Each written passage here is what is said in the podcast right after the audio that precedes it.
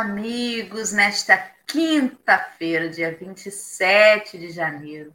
O mês de janeiro já está indo embora e nós estamos aqui todos os dias para refletir um pouco mais, tomar esse cafezinho juntos com os queridos amigos que nos acompanham pelo chat. A Hélida, que está tomando o primeiro lugar aí hoje, às 5 e meia da manhã, nos cumprimentando lá de Recife desejando um bom estudo para todo mundo, conclamando as pessoas a curtirem e compartilharem. Eu não estou mandando pix para a Hélida para ela fazer isso, gente. Todo dia a Hélida aqui pede o pessoal para compartilhar, porque ela não quer que a gente fique famoso. Mas provavelmente, se a mensagem tocou no seu coração, ela deseja que outras pessoas também sejam agraciadas. Então, vamos, Hélida, vamos compartilhar o café. Rejane Maria, Seja bem-vinda. A Dalva Santos já está aí. A Sônia Vale, essa querida. Sônia Centeno também. A Denise Credier, com o seu carinho de toda manhã. Rejane Schaefer. Patrícia Couto. Bom dia, Érico Nogueira. Que invejinha! Você está com frio, Vitória da Conquista. Érico, aqui está um calor que não dá nem para narrar. Como que tá quente em Rio das Ostras? Mira Portela, Geisa, muito querida, um beijo para Humberto e todos os amigos que estão aí com a gente. Senão o Rodolfo não fala, né? Porque são tantos amigos nos cumprimentando que eu preciso passar a palavra da Bom Dia Henrique para que ele possa apresentar o convidado. Bom dia, Henrique. Como você está? Estamos bem, graças a Deus. Me bateu agora quando você falou que hoje é 27. É o tipo de coisa que eu não percebo e realmente acabou o mês já. Que doideira, lembro do... Ontem foi o Réveillon. É. Bom dia todo mundo, um bom dia, o calor chegou. Também já é quinta-feira, a semana já foi. Bom dia. Rodolfo. Rodolfo, mais um representante de Minas. Dória comentava antes que Minas tem 90% da população é espírita todo mundo que é mineiro, que ela conhece, é espírita, mas talvez porque ela seja espírita e só convida espírita para o café, e ela tem essa sensação de que todo mundo em Minas é espírita. Rodolfo, todo mundo em Minas é espírita? Bom dia. Bom dia, bom dia, Dora, bom dia, Henrique. Mais uma vez é um prazer conhecer vocês aqui e obrigado pelo convite. Esse, esse programa é, é legal. Quando a Dora passou as orientações, você, e, e, e, eu fui lá ver, fui ver alguns anteriores, é tanta coisa boa, né, sendo produzida, e que às vezes a gente não conhece. Então, reforçando o pedido da Hélida, passa para frente, pessoal, não custa nada, é um dedinho só, é usar bem já o livre-arbítrio. Por quê? Porque com três toquezinhos nessa mesma ferramenta, né, e que a gente pode fazer muita coisa ruim. A gente pode passar muita mentira, agregar grupos de família, brigar, entrar em discussões ideológicas, na mesma ferramenta a gente pode passar coisas boas, pacificar a mensagem, agregar né, o ambiente, isso é muito legal. Respondendo a sua pergunta, Henrique, eu não sei se todo mundo aqui é espírita, eu só sei que todo mundo aqui é espírito em trabalho em missões. E eu acho que a importância de Minas é um dos que abriram, desculpe se eu estou esquecendo o, antecessor, mas um grande que abriu os grandes trabalhos, as missões nessa terra aqui abençoada, é o doutor Ibsen Bassanufo. A gente chama de doutor pelo trabalho com os médicos espirituais, porque ele queria ser médico e abandonou aí a, a, a vontade de ser médico em função para cuidar da mãe e acabou sendo um grande médico do, ligado ao doutor Bezerra de Menezes. E vem na sequência depois o Chico Xavier. Eu acho que a, a gente tem uma influência muito forte, muito grande de bons, de boas almas missionárias que pisaram essa terra aqui. Muito bem, Rodolfo. Rodolfo, seja bem-vindo mais esse café aqui na sua estreia. Estamos todos empolgados, né? O chat está bombando, enviando boas energias. O Rodolfo vai fazer a prece final então, eu já convido os amigos para que a gente possa fazer uma breve prece, né? Pedindo a Deus aí que nos intua, nos inspire nessa manhã.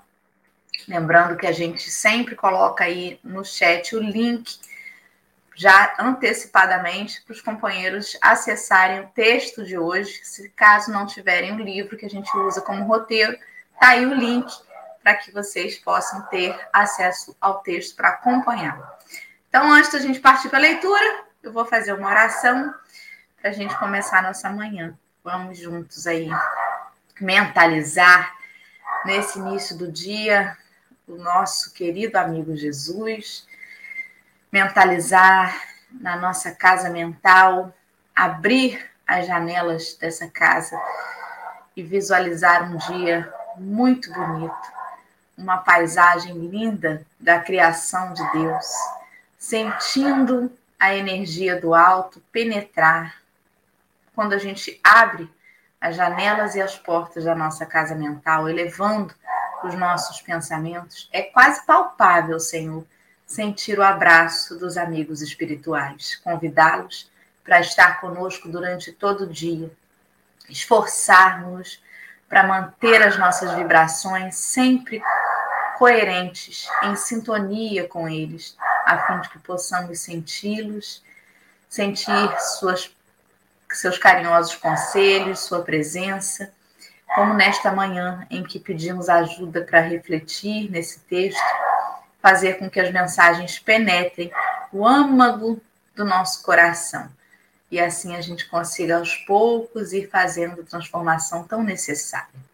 Que esta prece possa alcançar os corações entristecidos, sem esperança, magoados, e também aqueles felizes, para dar a eles ainda mais combustível de seguir no caminho.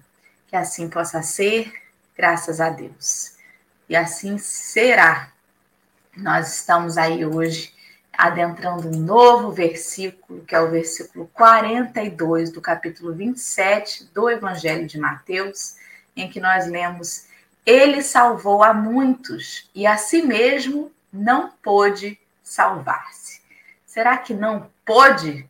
O que será que vamos refletir hoje com Emmanuel no texto que foi publicado primeiramente lá em Fonte Viva e intitula-se Na Cruz. Rodolfo Gadia contigo para você fazer para nós aí essa leitura, por favor, e começar os comentários.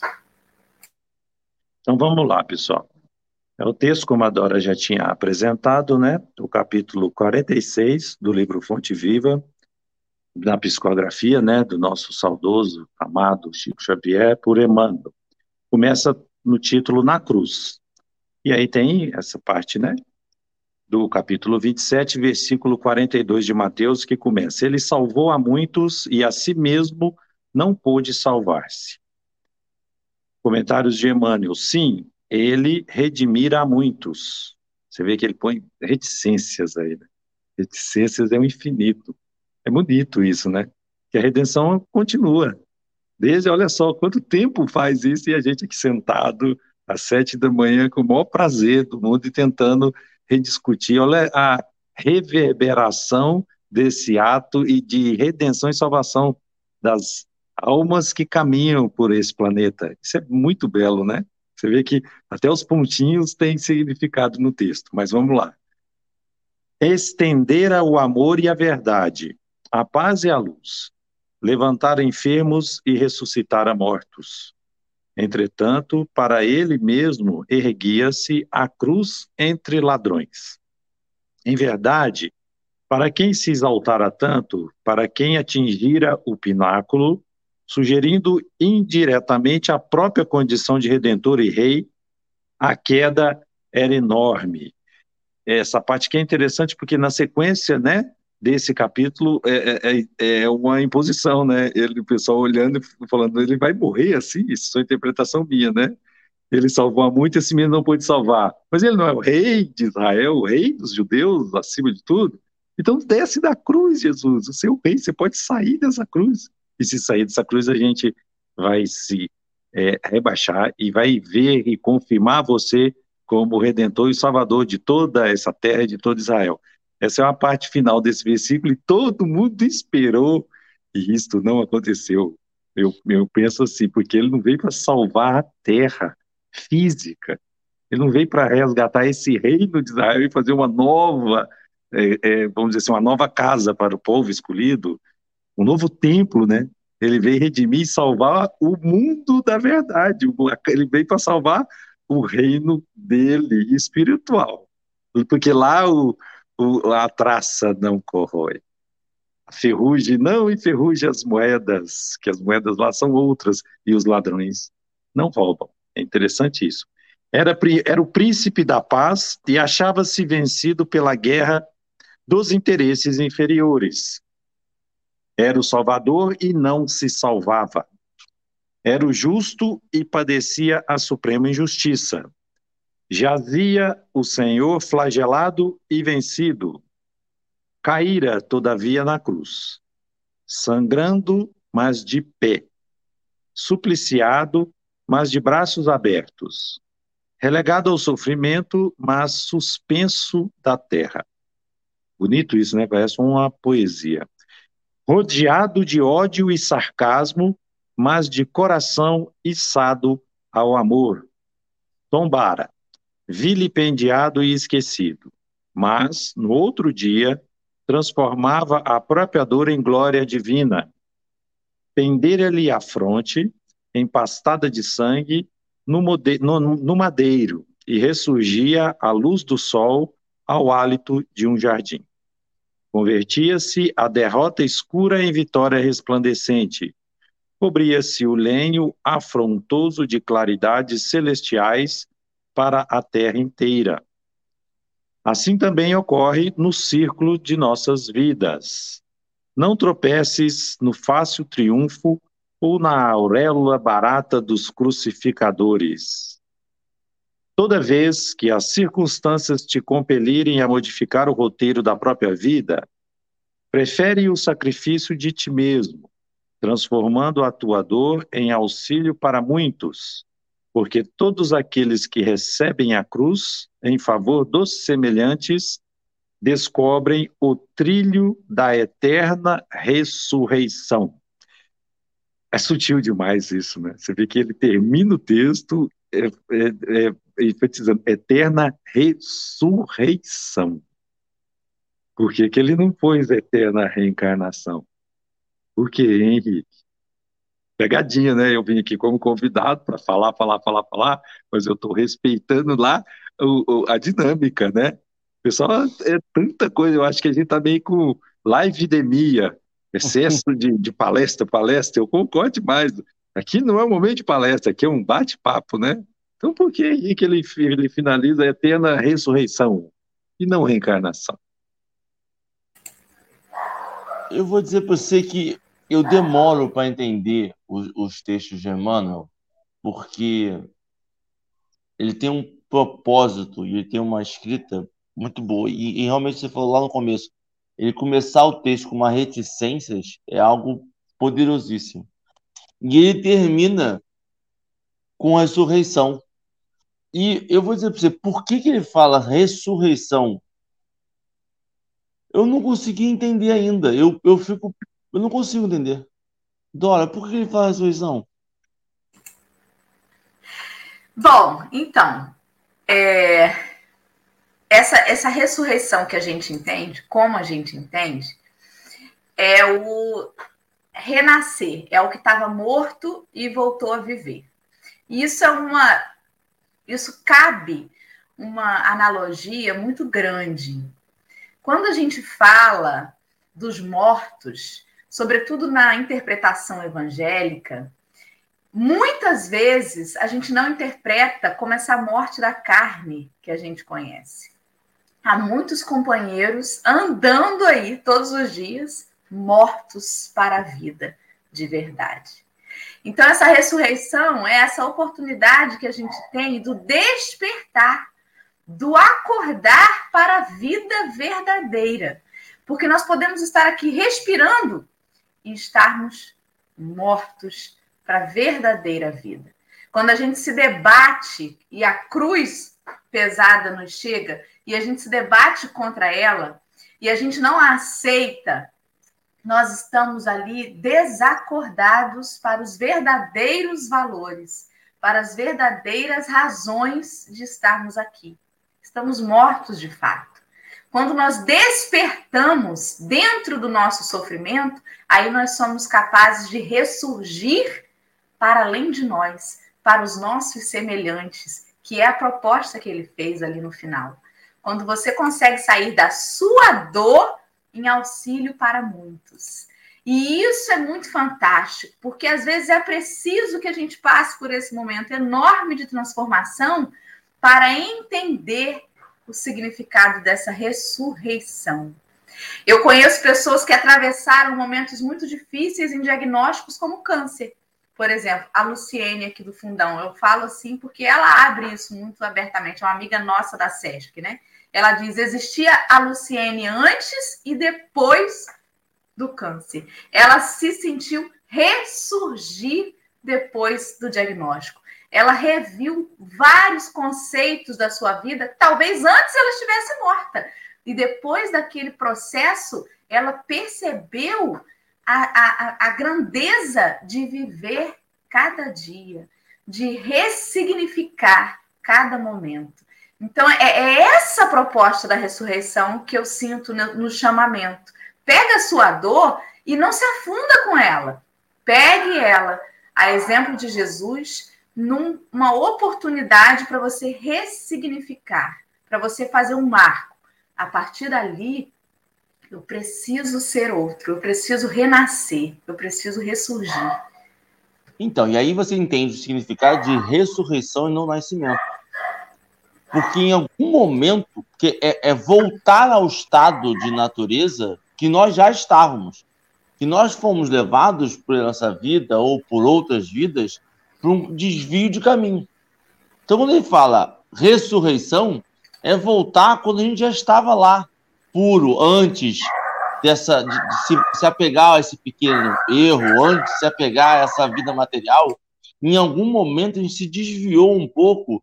Então, essa, esse, esse marco de ressurreição é interessante porque é voltar a um estado de amor em que a gente foi criado para e já vivenciou, mas a gente em algum momento se perde, né? Doideira. A gente costuma dizer que você só dá valor depois que passa, né? É por isso que o exercício da gratidão tem que ser diário. Porque o arrependimento é a gratidão atrasada. Ah, eu era feliz e não sabia. Ou seja, hoje eu sou grato por aquilo que vivi. O arrepender-se é reconhecer depois de uma oportunidade de ser grato a Deus, né? É por isso que a gente tem que exercitar todo dia, todos os dias, em tudo ser gratos, para que você não tenha essa sensação de que deixei passar. E às vezes esses marcos acontecem para nos despertar mesmo. Será que eu viajei muito na linha de pensamento que você vinha, Rodolfo? Não, é isso mesmo, pessoal. Estou adorando aqui. Muito bom começar o dia assim. Quando você fala, né, Dora, o, o arrependimento, um processo, né, de início de uma libertação, um agradecer com um delay aí, né, um pouco atrasado, mas já é o início. Isso é muito bom, né, porque já abre as portas aí do espírito para entender o ajuste fino da caminhada. E o Henrique fala do, da, da pureza, do, do conectar ao, ao, sagrado, ao puro, ao início puro. Isso é muito importante, porque senão a gente perde a rota, né? É, sempre tem que estar tá, sempre ali no pensa, falar na linguagem de hoje, né? Muitas vezes a gente é meio teimoso e faz questão de agora eu já sei. Aí a gente faz questão de desligar o Wi-Fi. Desliga os contatos, desliga o nosso celular e fala, não, agora eu vou sozinho. No meio do caminho a gente trava e fala, nossa, eu achei que sabia. Não, aí a gente liga de novo e pede, pelo amor de Deus, me ajuda. E aí tem várias conexões. A gente entra num, num, num, num shopping, você já viu tanto de, de, de redes que o nosso celular capta? Olha que interessante isso. E a gente tem o livre-arbítrio, a livre escolha para escolher qual a rede. Qual a conexão que a gente quer durante um dia mesmo. Acordou? Qual conexão eu quero caminhar durante o dia? De ficar comparando, vendo, é, é, nervoso, às vezes arrependido do que fez, ou então é, na maledicência, ou irado, que seja, eu capto essa rede, eu escolho, eu vou nessa vibe. Eu posso escolher outras frequências, isso é, isso é diário. E algumas redes, tem, a grande maioria né, tem senha.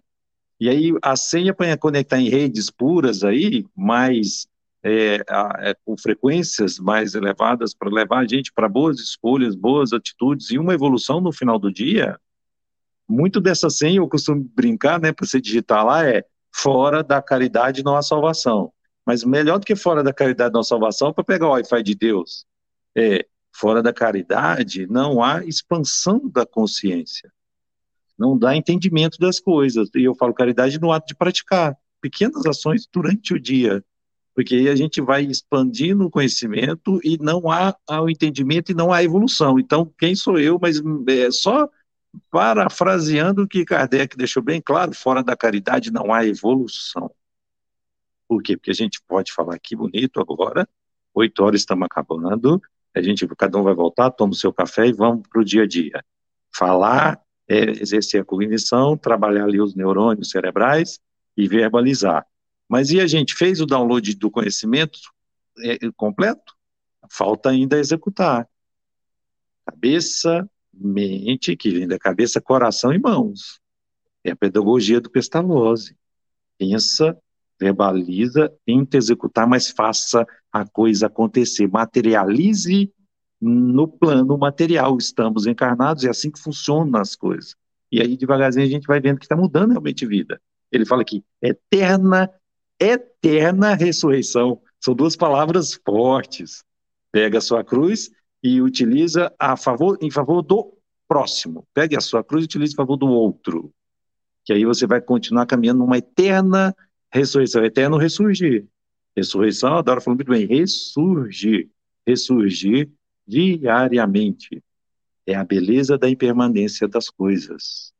Dentro do elemento material, tudo é impermanente. A única coisa que permanece é fato objetivo é a, a permanência da impermanência. A única coisa no elemento material que é permanente é a impermanência desse próprio elemento material. E a gente, como o princípio inteligente, estamos aqui passando. Aqui é uma passagem, uma viagem. Ah, mas em termos técnicos, ressurreição para mim, que cresci, família, a gente estava falando disso no censo, né?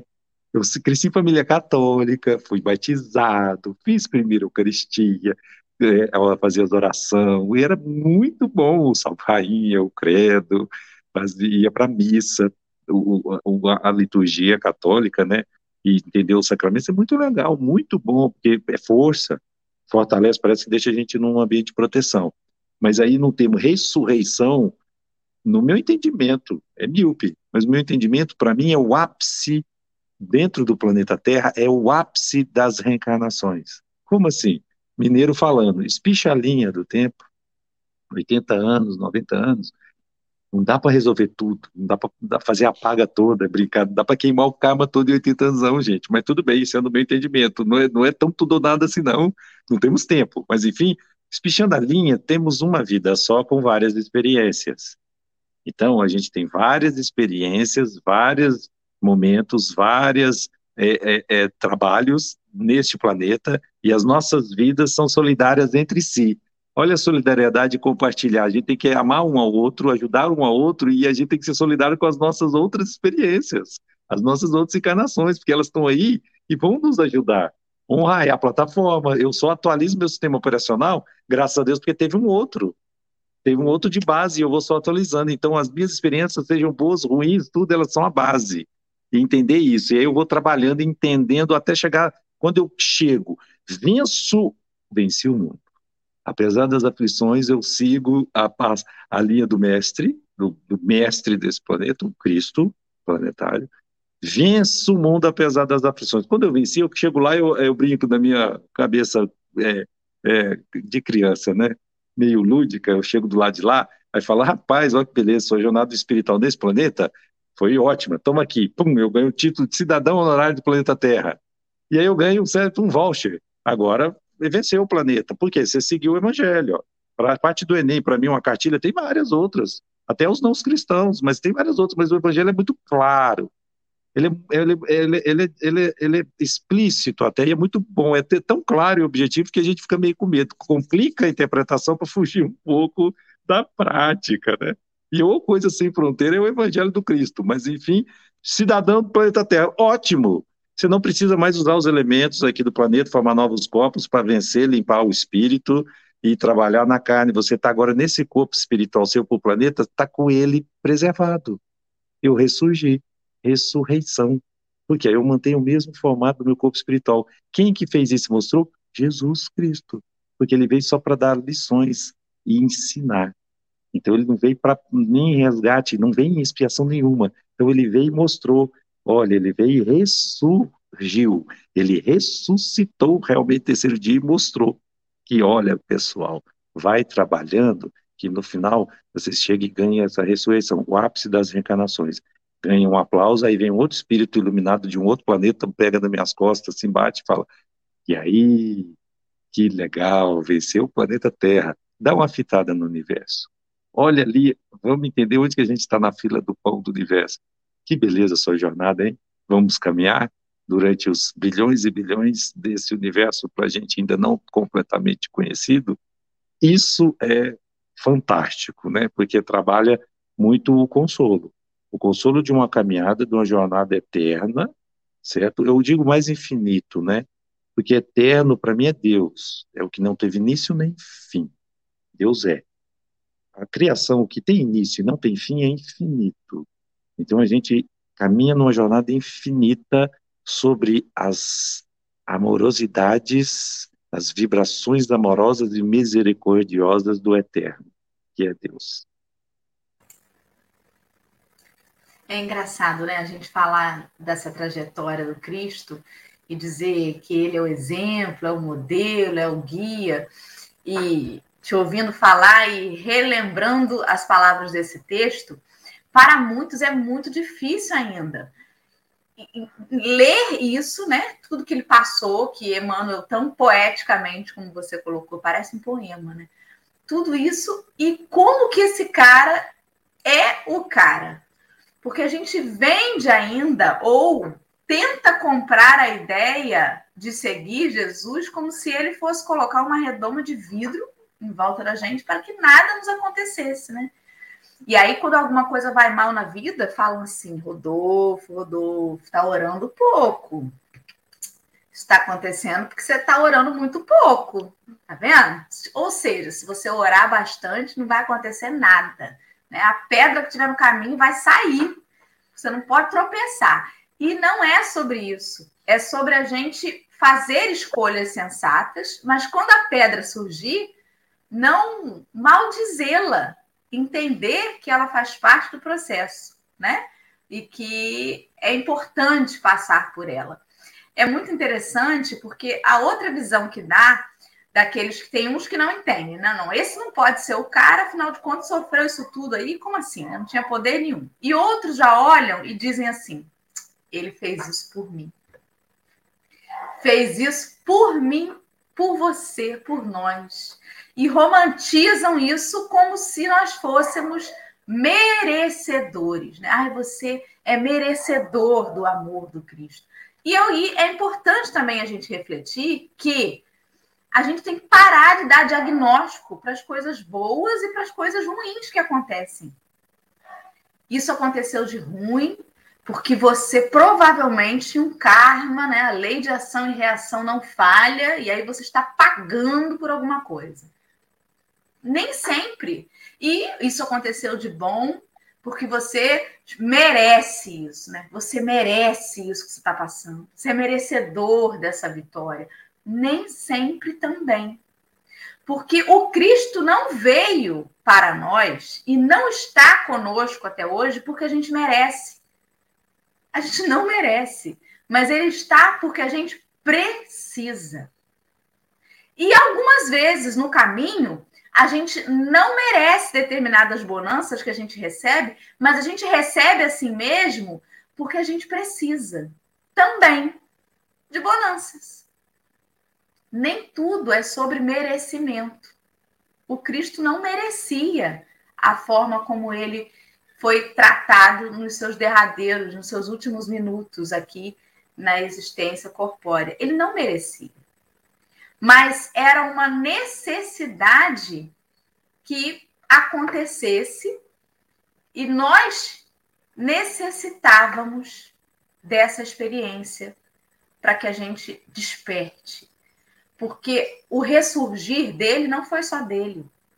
Quando a gente reflete a trajetória do Cristo nessa culminância da crucificação, isso nos incentiva, nos instiga a um movimento de ressurgir também. É, é quase impossível não ter a sensação empática de acompanhar a trajetória do Cristo e sentir que a gente também precisa fazer alguma coisa, porque se ele, que era todo amor, içado no amor, nas palavras de Emmanuel, né? Ele suportou esses momentos com essa grandeza, nós somos automaticamente convidados a atravessar a nossa existência esforçando-nos para fazer o melhor que pudermos e parar de diagnosticar no caminho o que eu estou passando é porque eu mereço, é porque eu estou pagando. É irrelevante isso.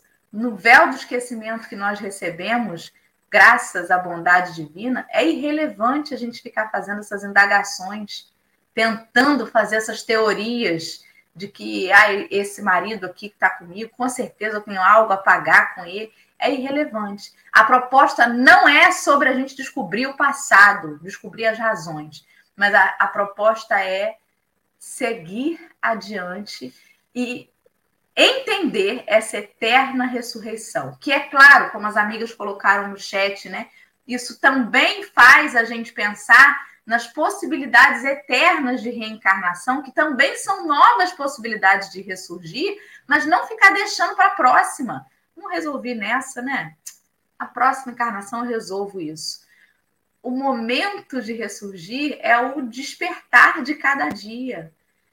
O amanhecer, ele nos instiga a, a esse surgir de novo, a este começar de novo. É todos os dias, como ele colocou ali, né?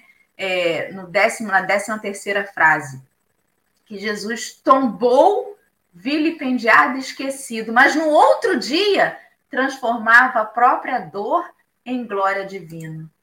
Porque o choro, como diz a música, pode durar uma noite, mas a alegria vem no amanhecer.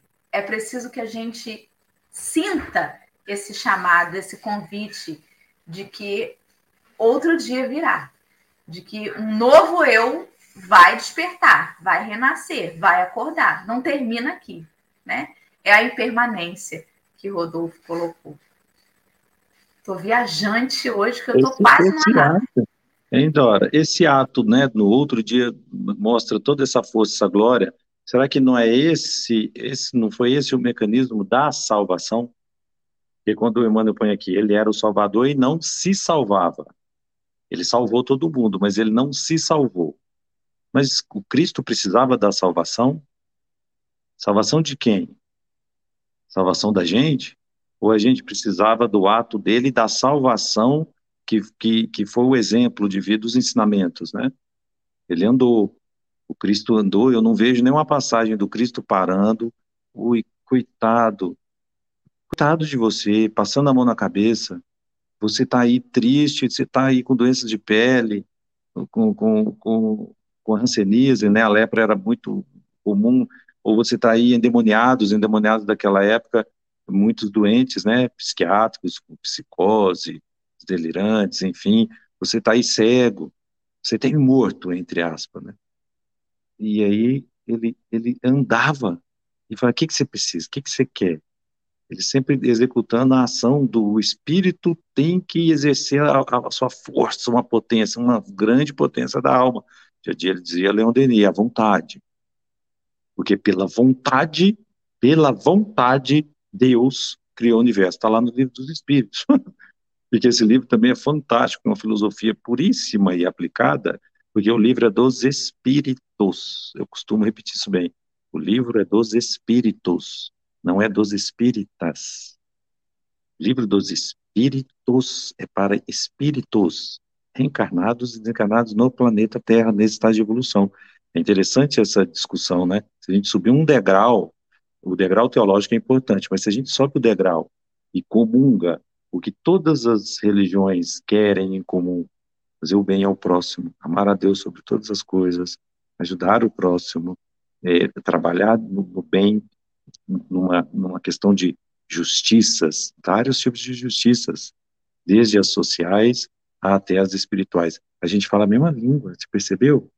Que não precisa nem subir, nem afastar muito, é subir só um degrau e entender a, a mensagem, a virtuosidade, os trabalhos de boas energias que todas as religiões comungam em comum, não precisa ter nenhuma briga, não precisa ter separações.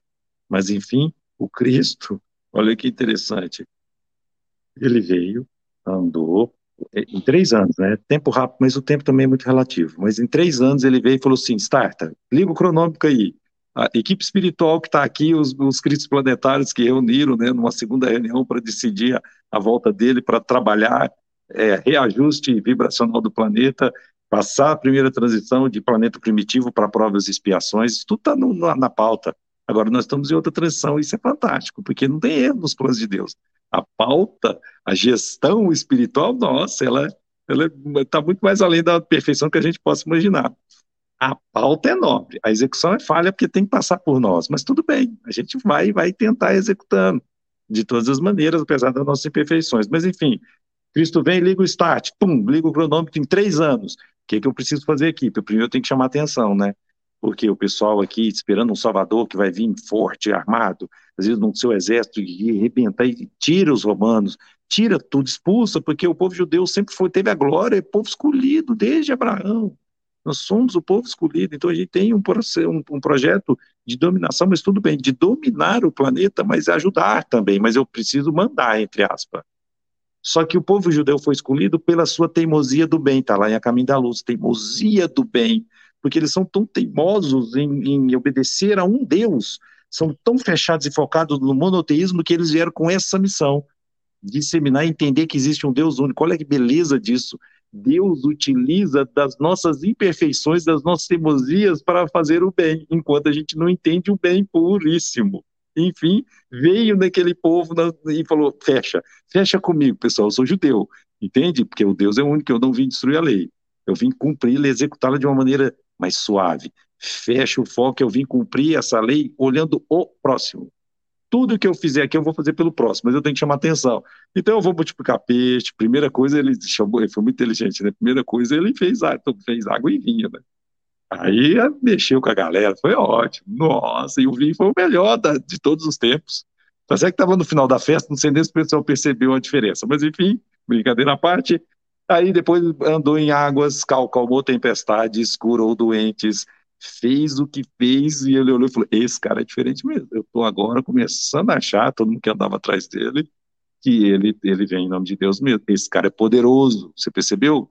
Que ele precisou chamar atenção nos poderes, é, é, trabalhando os elementos, os fluidos do planeta para fazer os ditos milagres, para a gente fechar focar nele. E agora vamos escutar a mensagem. Ele foi, passou a mensagem. Você vê que muita gente só foi escrevendo o que ele fez. Ele já sabia disso. A única coisa que ele sentou, Jesus, a única vez, né, que ele sentou e deu palestra, foi no Sermão da Montanha, que ele olhou e falou: Eu preciso deixar um, pelo menos um legado aqui. Então é o núcleo, o, o recheio do babalu do Evangelho. Se você está com preguiça de ler a Bíblia, lê o Novo Testamento. Se você está com preguiça de ler o Novo Testamento, lê o Evangelho.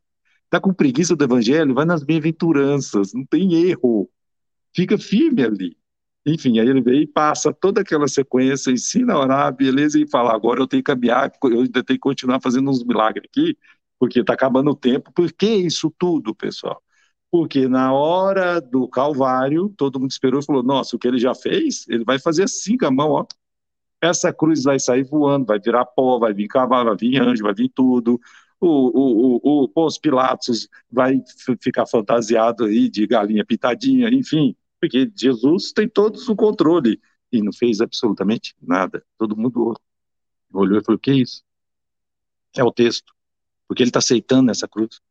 Porque ele está submetendo a, um, a, uma punição, submetendo a um julgamento arbitrário uma execução, porque todo mundo ficou doido, ficou tão, tão é, sem entender que até Judas, que coitado, leva uma fama, tudo bem, mas ele até Judas ficou tão sem entender que foi lá e suicidou.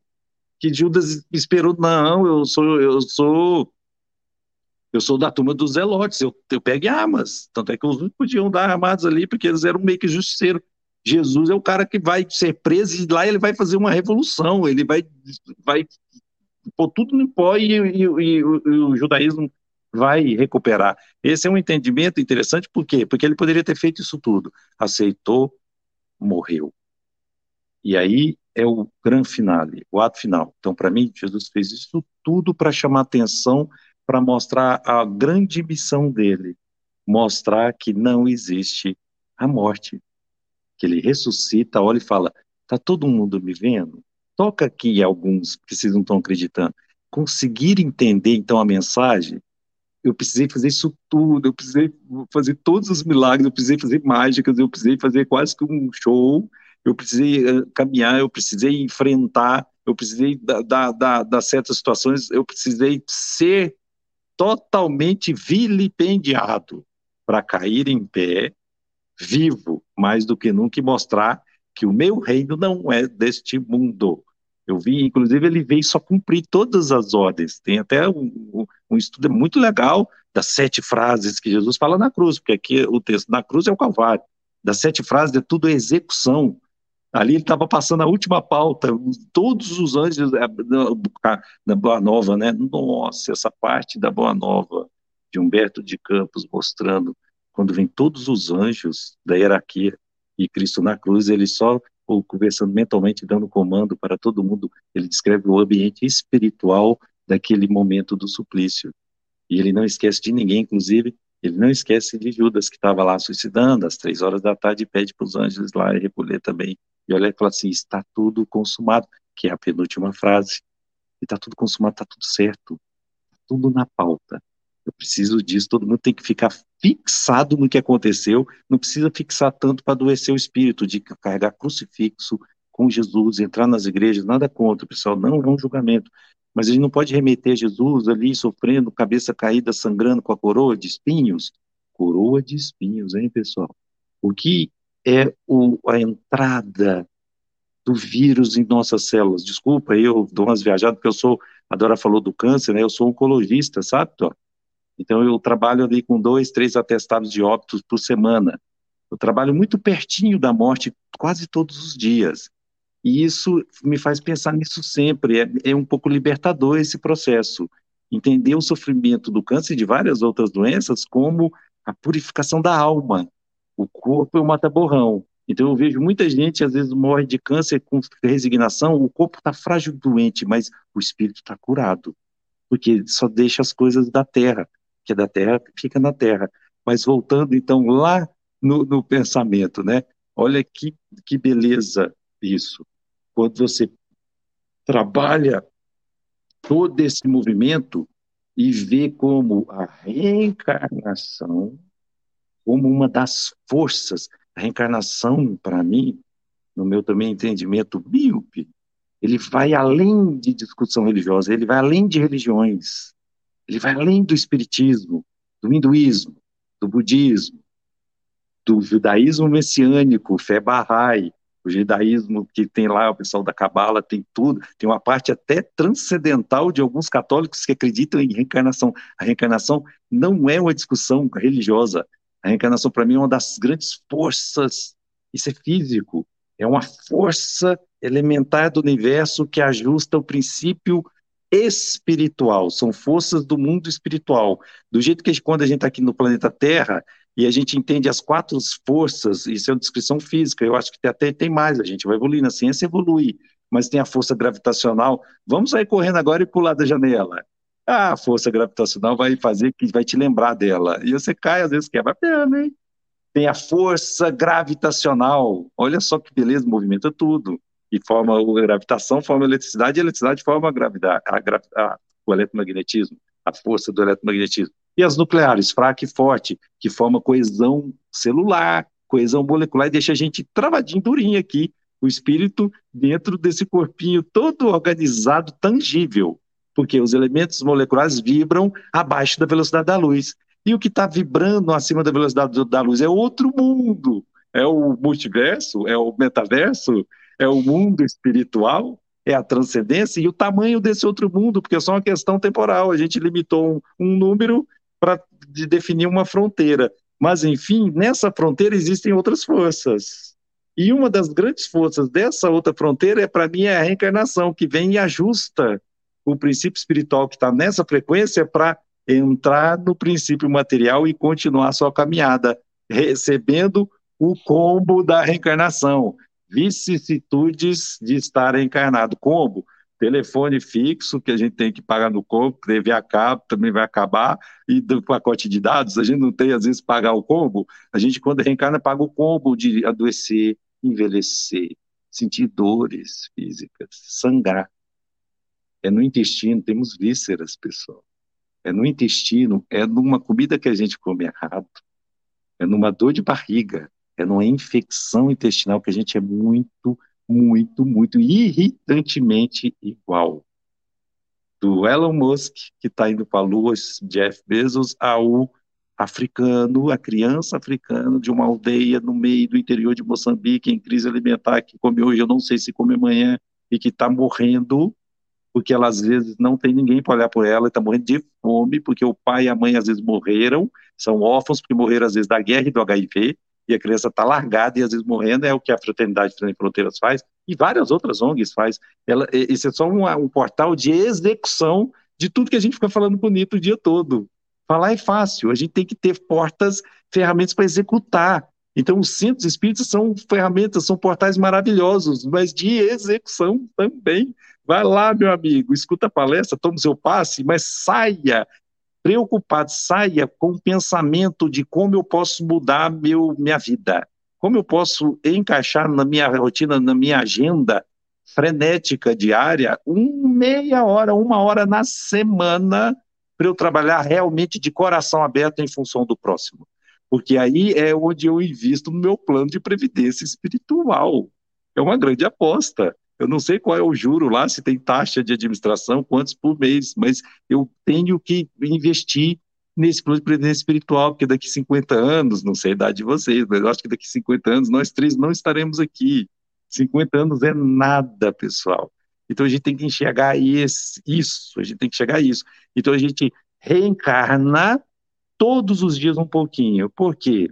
Porque em 120 dias a gente troca quase todas as hemácias. Em média, de 6 horas a gente troca, nossas células brancas de defesa. A nossa pele a gente troca ela e deixa para os ácaros alimentar. Coração e osso é mais difícil, mas, e neurônio, que são células mais perenes, mas o resto dos nossas estruturas celulares a gente troca. A gente reencarna várias vezes em uma vida só. Então, reencarnação é também só um processo de troca de permanência. O que fica disso tudo? O que fica são as mensagens. O que fica é a mensagem do Cristo, que reverbera até hoje. Olha só que legal. O que fica é o que eu vou fazer com a mensagem. Porque o que eu fizer com a mensagem é o legado que eu deixo. E para os ateus, não sei se tem ateu aqui, mas na Fraternidade Sem Fronteira é muito legal porque a gente trabalha no contraditório, sabe, Dora? É muito eclético. Então tem ateu, tem muito colega médico, muito cientista ateu, tem judeu, tem católico, tem evangélico. Imagina que legal um, evangélico e um espírita atendendo e lavando a cabecinha de uma criança. Entendeu a, a, a magia do, do fazer o bem para conectar todo mundo, independente do país, da cor de pele, da condição social, da condição religiosa, da ideologia política. Não estou nem aí. Eu quero é o bem. Vamos amar um ao outro. Vamos amar um ao outro. É muito, muito, muito importante esse processo, porque aí eu deixo um legado. No legado, aí o núcleo forte das minhas, da minha expiação, das minhas provas, família, eu tenho que olhar para a família, senão a gente não encarnava no ambiente familiar. Então eu deixo o exemplo, meu legado dentro da minha família e tento trabalhar a continuação. Então, pessoal, é um momento muito interessante de os espíritas ou qualquer outro saírem dos centros. O espírito de verdade é o que eu faço quando eu saio da, do centro. Quando acaba a, a, a reunião pública, o que eu vou fazer? A verdadeira igreja, que é ajuntamento de pessoas, né, de eclésias, ou com duas ou mais pessoas estiverem reunidas em meu nome, pode ficar tranquilo, pessoal, eu estou lá, minha mensagem está com vocês. Então, a verdadeira igreja é o que eu faço quando acaba a missa, quando acaba o culto. quando acaba a discussão religiosa e filosófica, e eu vou começar a pôr em prática.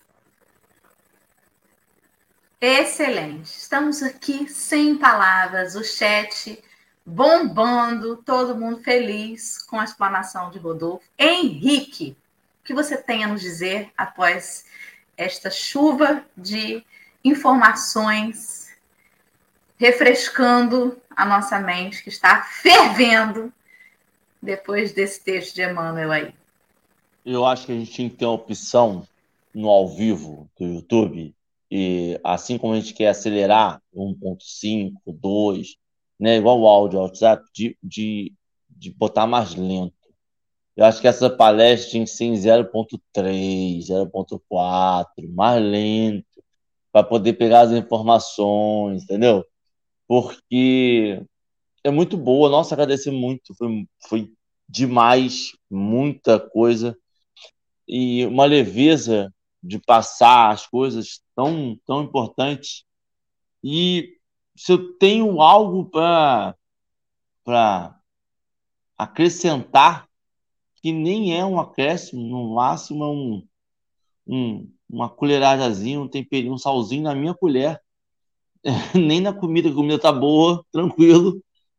É tentar diminuir essa classificação que nós fazemos das experiências que nós vivemos. É, essa, essa classificação de bom, ruim, legal, não legal, é, que aí vai dar classificação de uma experiência ruim, a gente quer achar justificativa, a gente tem que classificar tudo como experiência. Tem experiência que, que vai ser mais sentida, tem experiência que vai ser mais passada, suave, mas é uma experiência, a gente topou, é como, como o Rodolfo disse, a gente ensinou o pacote para vir para tudo. E acho que Cristo disse isso e aceitou isso também. Ele, ele, também assinou esse mesmo pacote com a gente. E ele podia falar, cara, mas o contrato fui eu que tirei esse contrato. Eu não quero isso. E ele falou: não, se eu sou tão coisa. Porque assim, ele não foi o único que foi crucificado, ele não foi o único que foi vilipendiado, ele não, não. Ele assinou o pacote da época, e no pacote da época tinha isso. E, e, e, aceitar isso eu acho muito bom. Eu só fiquei com um receio, mas que já passou com a fala do Rodolfo, desse, do texto ter um pouco desse carga de, de, de, de, de aceitação do, da, da, da dor e do eu vou me doar pelo outro, eu vou morrer pelo outro, eu, então passe em mim, mas no outro que não passe. Mas acho que o Rodolfo falou maravilhosamente que é essa constância da inconstância, e acho que a gente tem que ter essa crença real de que tudo é passageiro, inclusive a nossa dor e inclusive a dor do outro.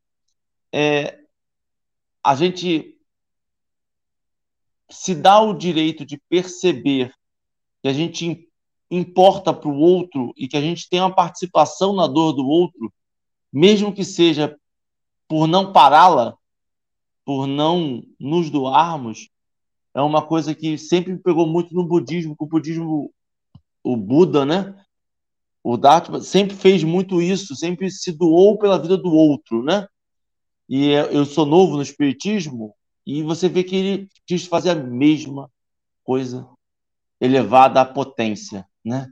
E aí você vê que os espíritos crísticos, os espíritos grandes, essas pessoas que marcam a vida da humanidade, não a minha vida, não a vida de Dora, a vida da humanidade, enquanto uma linha do tempo, essas pessoas se desapegaram do eu e apegaram-se ao nós. Essa pegou, pessoa desapegou do que importa para o Henrique, mas o que importa para essa comunidade, mesmo que seja momentânea, historicamente, e às vezes até mesmo pequena.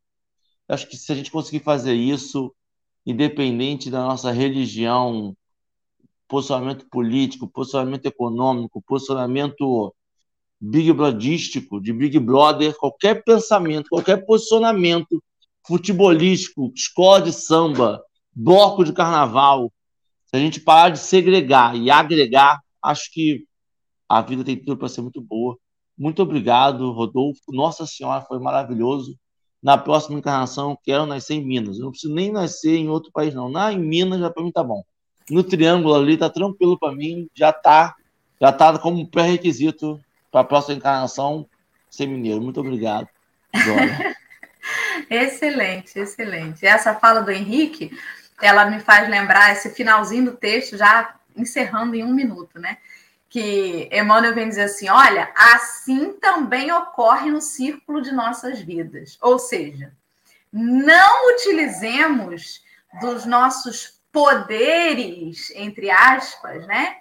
Para deixar de passar pelo que a gente tem que passar. Porque ele vem dizer assim: e se fosse você no lugar do Cristo, que poderia ter se safado, você teria se safado? Obviamente, a gente esquece o que Paulo disse sobre tudo me é lícito, mas nem tudo me convém, né? Então, se tem um momento de, de desespero, meu Deus, financeiramente aqui apertou, e aí um companheiro vem e fala assim: olha, eu consigo te arrumar um dinheiro aí fácil para você sair disso. O sujeito, ué, se eu posso, Deus sabe que é por uma boa causa. E aí você se utiliza, às vezes, de um privilégio, você se utiliza, às vezes, de um nome, se utiliza, às vezes, de um cargo, se utiliza, às vezes, do que você tem para tentar se safar da sua cruz. Em detrimento, às vezes, de outras pessoas, né? A história do farinha pouca, meu pirão primeiro. Eu tô com fome. Eu posso comprar esse pirão aqui para mim, então Deus sabe que outras pessoas vão até passar fome, mas é a minha necessidade agora. Deus sabe que é uma boa causa, né? E aí a gente vai esquecendo que o cara que tinha como se safar da cruz maior não fez, porque não é sobre a gente ter poder, é sobre a gente entender qual é a nossa responsabilidade. Olha, esse foi um tapa sem mão, né? Agora a gente vai encerrar o nosso encontro. Rodolfo Gadia, eu vou colocar o vídeo que você separou para nós finalizarmos e em seguida você faz os seus, os seus, seus comentários finais com a prece, tá bem? Da hora. Só e... explicar em, em 30 segundinhos esse vídeo, é interessante que ele também ele, é, ele é uma mensagem oriental. Ele é um, quando eu vi um pessoal aqui agradecendo e dando namastê, esse é um vídeo que explica muito dessa mensagem oriental do Namastê, que é o, o, o bem, o sagrado que habita em mim, o amor que habita em mim, que encoste e que saúde o amor que habita em você. É um treinamento, e, e, e aí ele foi uma interpretação do Walter Pini dessa música, mas essa é, ele é um ritual de cumprimentos do, do, lá na Índia. E olha o tanto que é bonito e interpretado por um grupo, né? De que é espírita, de Goiânia, fantástico, é o Grupo Arte Nascente, na minha época de mocidade espírita, né? Eu sou desde criancinha, né? De evangelização mocidade, eu escutava muito esse grupo, fantástico a mensagem que passa, né? E é muito legal a, a, essa, essa transformação. Vamos lá, então, ouvir. Quer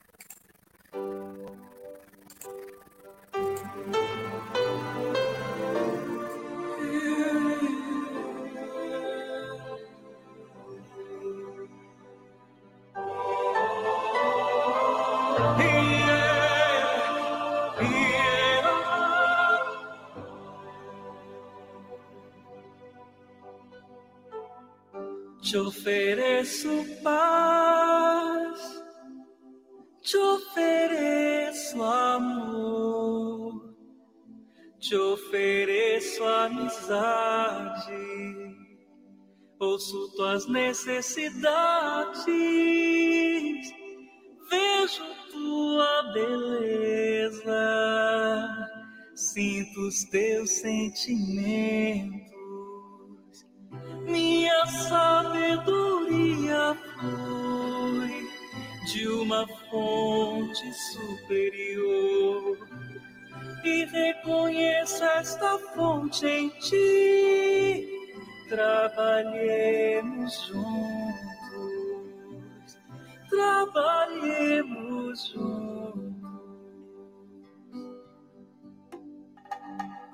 Te ofereço paz.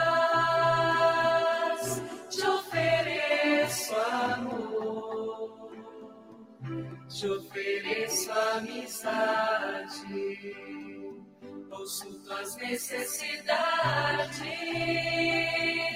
vejo tua beleza, sinto os teus sentimentos, minha sabedoria flui de uma fonte superior e reconheço essa fonte em ti.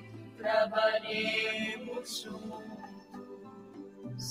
trabalhemos juntos.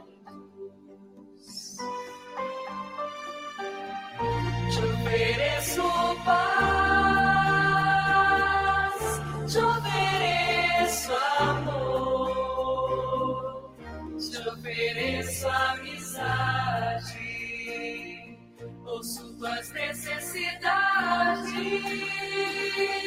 vejo tua beleza, sinto os teus sentimentos, minha sabedoria flui de uma fonte superior e reconheço essa fonte em ti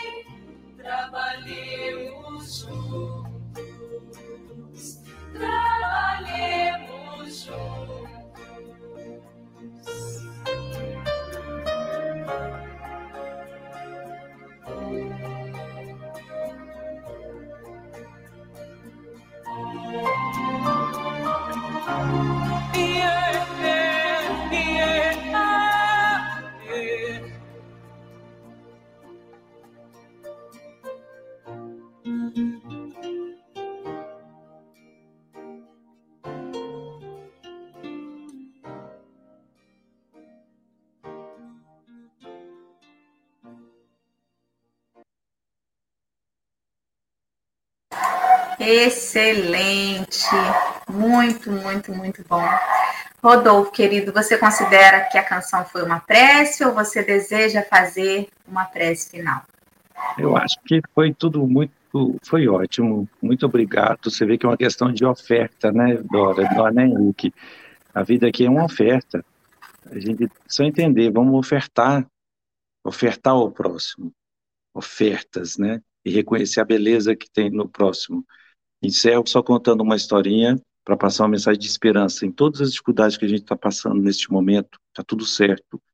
Está tudo no, no, no, eu brinco, né? Está tudo num planejamento de, de, de modelagem e de concorrência para o bem. Tudo concorre para o bem, para boas as coisas daqueles que têm o coração voltado para o Cristo. Então, tem um avião e ele entra numa turbulência pesadíssima. E tinha uma criança nesse avião. Essa historinha é tão legal, porque eu sempre lembro dela para me dar confiança para enfrentar o dia a dia. Aí começa a ter a turbulência, uma senhora começa a orar e está assustada, e a turbulência começa a apertar. E a criança na paz, lá até brincando no seu tablet, tranquila. E aí aperta mais ainda a turbulência, e a senhora olha e fala: pelo amor de Deus, você não está nem um pouco com medo? Olha o que está acontecendo, já, já apagou as luzes, esse avião parece que vai cair. Aí a criança olhou e falou assim: Não, eu não estou com medo. Mas por quê? Porque meu pai é, é o piloto. É uma questão de confiança, entrega. Entrega a vida para os bons espíritos. O comandante de todo esse planeta é o Cristo. Não tem como dar errado. Não tem como. A gente passa por situações que a gente fica sem esperança, aflito, com pouca coragem. Mas entrega. Fé, além de acreditar, entender, estudar e confiar, fé no nível máximo, hard do videogame, é entrega. Entrega a sua vida, confia nos bons propósitos. E a gente encerra aqui mais um encontro, né, pessoal? E entrega o dia para a boa obra, para os bons espíritos. Muito obrigado, viu, pelo convite.